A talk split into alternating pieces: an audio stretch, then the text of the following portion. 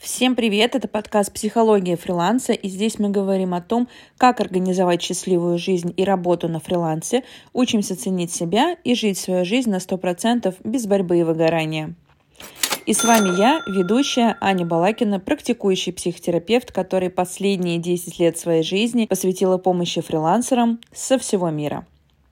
И сегодня мы с вами поговорим о таком важном моменте, о котором почему-то практически никто не говорит на курсах по фрилансу, неважно какие это профессии, никто не говорит уже даже в процессе обучения. Это взрослый взгляд на жизнь.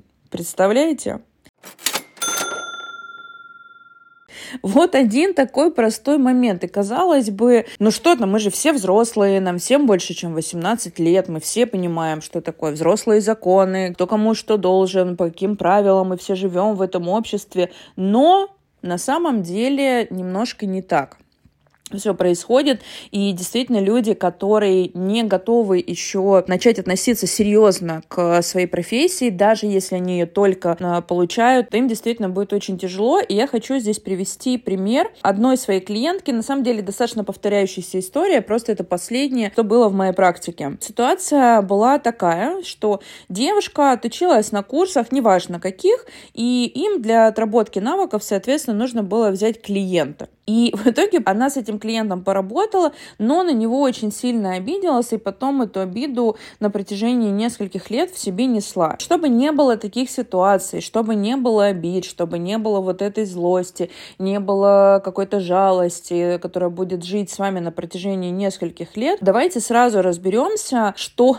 должен знать человек, который собирается связать свою жизнь с фрилансером или уже работает на фрилансе, или это свой стартап. На самом деле не важно, потому что фриланс — это собственный бизнес, как вы его не называете, но это факт. А бизнес — это мир взрослых людей. Это мир, в котором люди умеют договариваться, разделять, обозначать и нести ответственность за то, что они делают. Это мир, в котором э, мы признаем свои... Да, мы ошибаемся, но мы признаем свои ошибки, берем их в свой опыт и идем дальше. Это мир, в котором есть договоренности, есть обязательства, и все остальное — это все история про додумки, дар предвидения, шар предсказаний и гадания на кофейной гуще. Я лично так это называю. Потому что если мы вернемся вот к этой ситуации про обиду на клиента, то я бы хотела прям поэтапно рассказать, что и как и где пошло не так, для того, чтобы вы понимали, в чем выражается вот это взрослое мышление и, соответственно, начали прививать его в свою жизнь, в свою работу, если у вас еще этого нет. Ну, а если оно у вас есть, то вы просто послушайте и скажете, блин, какой я офигенный молодец.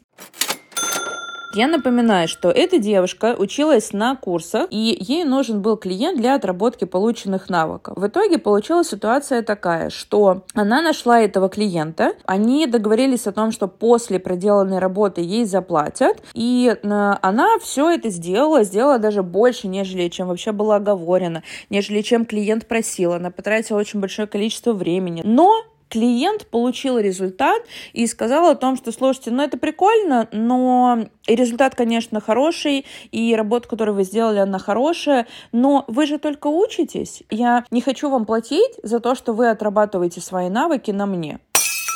То есть здесь такое, знаете, такое детское поведение, на самом деле, с двух сторон, и со стороны клиента, и со стороны фрилансера, потому что в итоге это закончилось тем, что девушка, ну, как бы не смогла ничего адекватного ей ответить, то есть ничего того, что этого клиента удовлетворило бы, чтобы он мог заплатить, и в итоге переписка прервалась, даже кейсы не получилось сделать, к сожалению. Что пошло не так? Давайте с самого начала. Значит, Первое, э, на что мы обращаем внимание, понимая о том, что мы в мире взрослых людей, взрослого мышления, фрилансер это про бизнес, это про деньги, про ответственность, ну прям про все взрослое. Какая была совершена ошибка? Первое.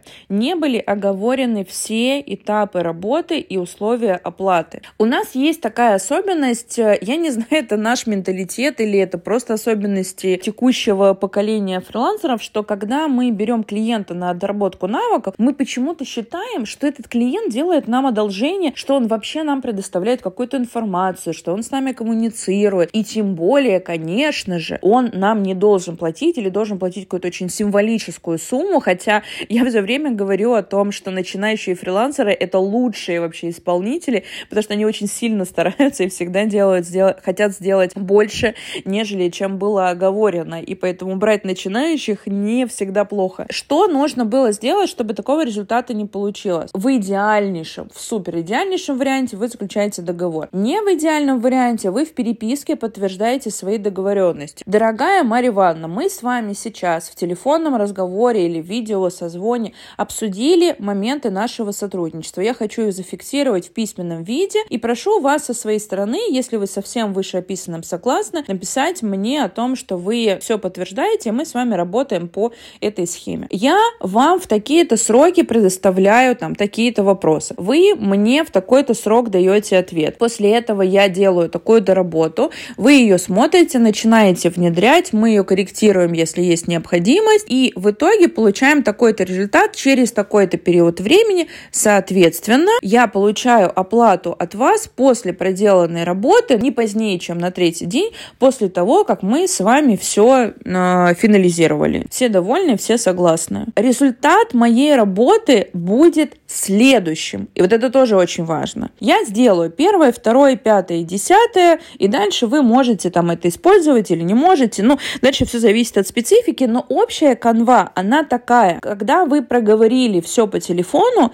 вы обязательно пишете своему этому клиенту, неважно, причем это реальный клиент, потенциальный, начинающий вы фрилансер или нет, любая договоренность должна быть зафиксирована буковками. У вас это подтверждение должно быть, потому что бывает кто-то что-то не понял, не расслышал или еще что-то. Но когда это написано на бумаге и когда люди с этим соглашаются, то вы понимаете, что вы на одной волне, то есть вы как бы на одной стороне, и у вас нет вот этого недопонимания того, кто за что отвечает. То есть первое, нужно было все это прописать.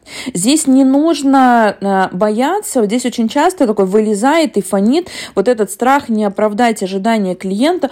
Я его там побеспокою, я ему лишнее сообщение напишу, я не буду, но он же такой вот весь занятой. Слушайте, у человека есть две возможности получить услугу. Либо он платит временем, или он платит деньгами. В вашем варианте он платит деньгами, потому что если он не готов работать с новичками, значит, он либо идет и учится сам, или он нанимает опытных э, профессионалов э, в этой отрасли и, соответственно, платит абсолютно другие суммы. То есть это не тысячу, не две, не три, не пять. То есть это совершенно другой порядок цифр. Если у человека и у его бизнеса нет денег, значит, он может себе позволить вот такие вот услуги начинающих фрилансеров, но это все равно услуга. Вы все равно владеете теми знаниями и навыками, которые у этого человека нет. Это значит, что вам за это должны заплатить. И если человек начинает э, капризничать или что-то там выдумывать и говорить о том, что слушай, нет, ну вот я не думал, а я думала, что будет по-другому, а почему это сразу не работает, где мои клиенты, то вы возвращаетесь к тому пункту, точнее к тому там своему посту, сообщению, где вы сказали о том, что в мою работу входит это, а вот это, ну, оно не входило изначально, это ваши там личные додумки.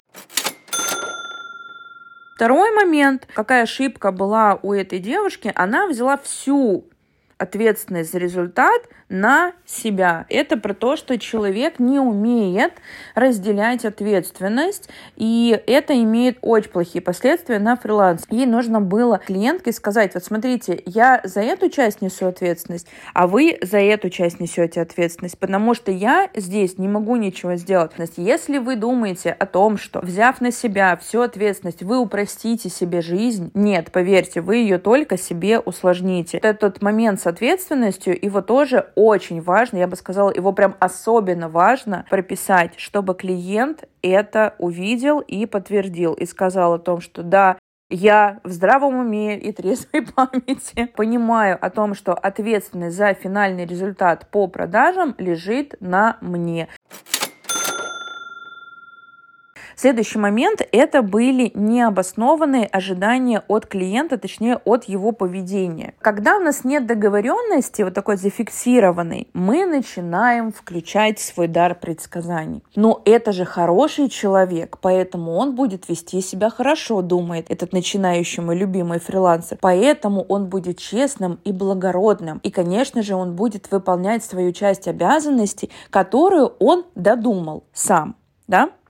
Вот смотрите, пока ваши требования, пока ваши раздели... пункты разделенной ответственности не прописаны, все остальное является додумкой у вас в голове. То есть клиент не обязан соблюдать правила, о которых он не знает. Понимаете, очень глупо требовать, э, не знаю, от ребенка, чтобы он э, догадался, что вечером ему нужно помыть посуду и приготовить ужин, если вы ему утром об этом не сказали, если у вас таких правил нет. Как он должен об этом догадаться? Заниматься. Но он может, конечно, очень чисто теоретически он может, он не обязан это делать. Соответственно, пока мы не обозначили с клиентом весь момент нашего взаимодействия, мы очень часто получаем вот этот результат с обидами, неоправданными ожиданиями. Я вот думал, он же был такой хороший, такой вежливый, а на самом деле и так далее. Вот чтобы вот этих вот моментов не было, сразу все обозначайте и, пожалуйста, убейте вот эту иллюзию вашу на корню, что все честные в округе и прекрасные прекрасной, это не про то, что все врут, нет.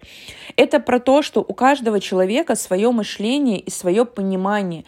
И пока вы не обсудили с человеком конкретные пункты, ожидать, что он их будет знать, понимать и выполнять, можно, конечно, но абсолютно бесполезно. Я согласна, что клиент в этой ситуации, да, не заплатив и сказав о том, что вы типа на мне тренируетесь, поэтому я вам платить не буду, он, конечно, поступил, ну, мягко говоря, не очень хорошо, как какашечка такая, да, прекрасная теплая какашечка. Но нужно понимать, что в том числе такой результат этой сделки, он в том числе лежит очень сильно на плечах фрилансера, потому что он здесь хозяин, он здесь, знаете, такая принимающая сторона, и он ответственен за то, как все это будет организовано и как все это будет проходить. А вы знаете, что фрилансеры, у которых так называемый бардак в делах, всегда работают точно с такими же клиентами. Очень редко бывает, что к такому фрилансеру приходит супер организованный клиент. Ну, потому что они не мэчатся просто, то есть им очень сложно понять друг друга, очень сложно организовать работу, потому что они в разных стихиях живут. Соответственно, если вы хотите четких и структурированных клиентов, значит, вам нужно все организовать самому и привести этого клиента в такой чистый дом, где все разложено по полочкам, где все убрано. Только тогда вы получите такое же отношение, и у вас будут соблюдаться, ну, основная часть сроков, может быть, не все, но основная часть сроков, основная часть каких-то дедлайнов, и у вас будет уважение, уважение ко времени друг друга, потому что хаос в делах — это, как правило, не уважение ко времени друг друга, потому что мы забываем, переспрашиваем, дергаем, что клиент нас, что мы его, и в итоге получается, что мы все время переключаемся с одного дела на другое, и к вечеру мы уставшие, замученные, но сделавшие половину из того списка, который мы назначили. И это не потому, что вы ленивый или какой-то глупый или еще что Нет. Это потому, что вы тратите очень большое количество сил между переключением с одной задачи на другую. Не вписывайте в свой тайминг то, что вам на возвращение к старой задаче нужно тоже время. Это такая особенность нашего мозга. Вы что-то делаете, вам позвонили, вы заложили там на задачу, которую вы делаете 15 минут. Вам позвонили, вас отвлекли, вы начали делать что-то другое, потом вернулись к старой задаче. Вам для того, чтобы вернуться, нужно время, затраты мозга, да, то есть нужна энергия для того, чтобы вспомнить, что вы вообще делали и что, какой нужен результат в этом деле. Соответственно, вы потратили больше времени. Если вас отвлекли три раза за момент выполнения этой задачи, то есть 15 минут оно вас может спокойно вырасти в час, а то и в два. И в итоге получается, что вы старые задачи не успеваете делать, у вас накидываются новые, потому что вы за них сразу хватаетесь, потому что вы же хороший человек, вы же хороший фрилансер. И если вам звонит клиент и говорит, слушай, это нужно сделать прямо сейчас, вы говорите, да, конечно, я готов все бросить, и пофиг, что у меня был тайминг, и пофиг, что мы с вами договорились совершенно о другом. Ну ладно, я же хороший, я же хочу, чтобы вы меня признали, похвалили и так далее. И за это я готов перерабатывать, и вместо положенных там 8 часов готов работать по 12, а то и 13 часов. И не надо мне за это доплачивать, я же добрый, я же готов работать только на признании и похвале. Ребят, вот это провальная стратегия, серьезно, я прям с этим борюсь, потому что ваше желание быть хорошим, делает из вас, ну, человека, которым просто все пользуются. И вы потом на них обижаетесь, что они к вам так относятся. Но на самом деле, я повторяю об этом всегда, что никто, кроме вас, не отвечает за то, как к вам будут относиться. Никто, кроме вас, не может вас обесценить или позволить сделать так, чтобы вас обесценили или чтобы вам не заплатили и так далее. То есть это ваша такая стопроцентная ответственность. Давайте финализируем то, что я сегодня сказала. Что нельзя допускать в поведении на фрилансе или вообще в собственном бизнесе, да и вообще на самом деле как бы в жизни, если мы говорим про поведение э, взрослых людей, то я не советую вам вовлекаться в такие стратегии поведения. Первое – это ставить всех на первое место, кроме себя. Вы в итоге выбираете так называемую такую жертвенную позицию, в которой в итоге вас все будут обижать. Второй момент – это детская стратегия. Она заключается, знаете, в чем? Что меня все рады видеть по умолчанию, что э, мне все должны, что вот я тут пришла такая королева, и все такая прекрасная и умная, и я вот вам тут сейчас буду наводить красоту, оказывать вам услуги, поэтому быстро все ринулись и начали делать так, как я хочу, выполнять все мои требования, даже если я их не озвучила, и отвечать на все мои сообщения по первому сигналу. Нет, смотрите, когда мы говорим про отношения клиента клиента и э, исполнителя, то мы понимаем о том, что это два взрослых человека, оба из которых находятся на работе, организуют бизнес. И никто никому ничего не должен просто так. Есть договоренность, и только после этой договоренности возникают обязательства. Все, что не было оговорено, все является вашими додумками, либо додумками клиента. Соответственно, если вы хотите, чтобы этих додумок со стороны клиента было меньше, вы максимально минимальное количество моментов в вашем сотрудничестве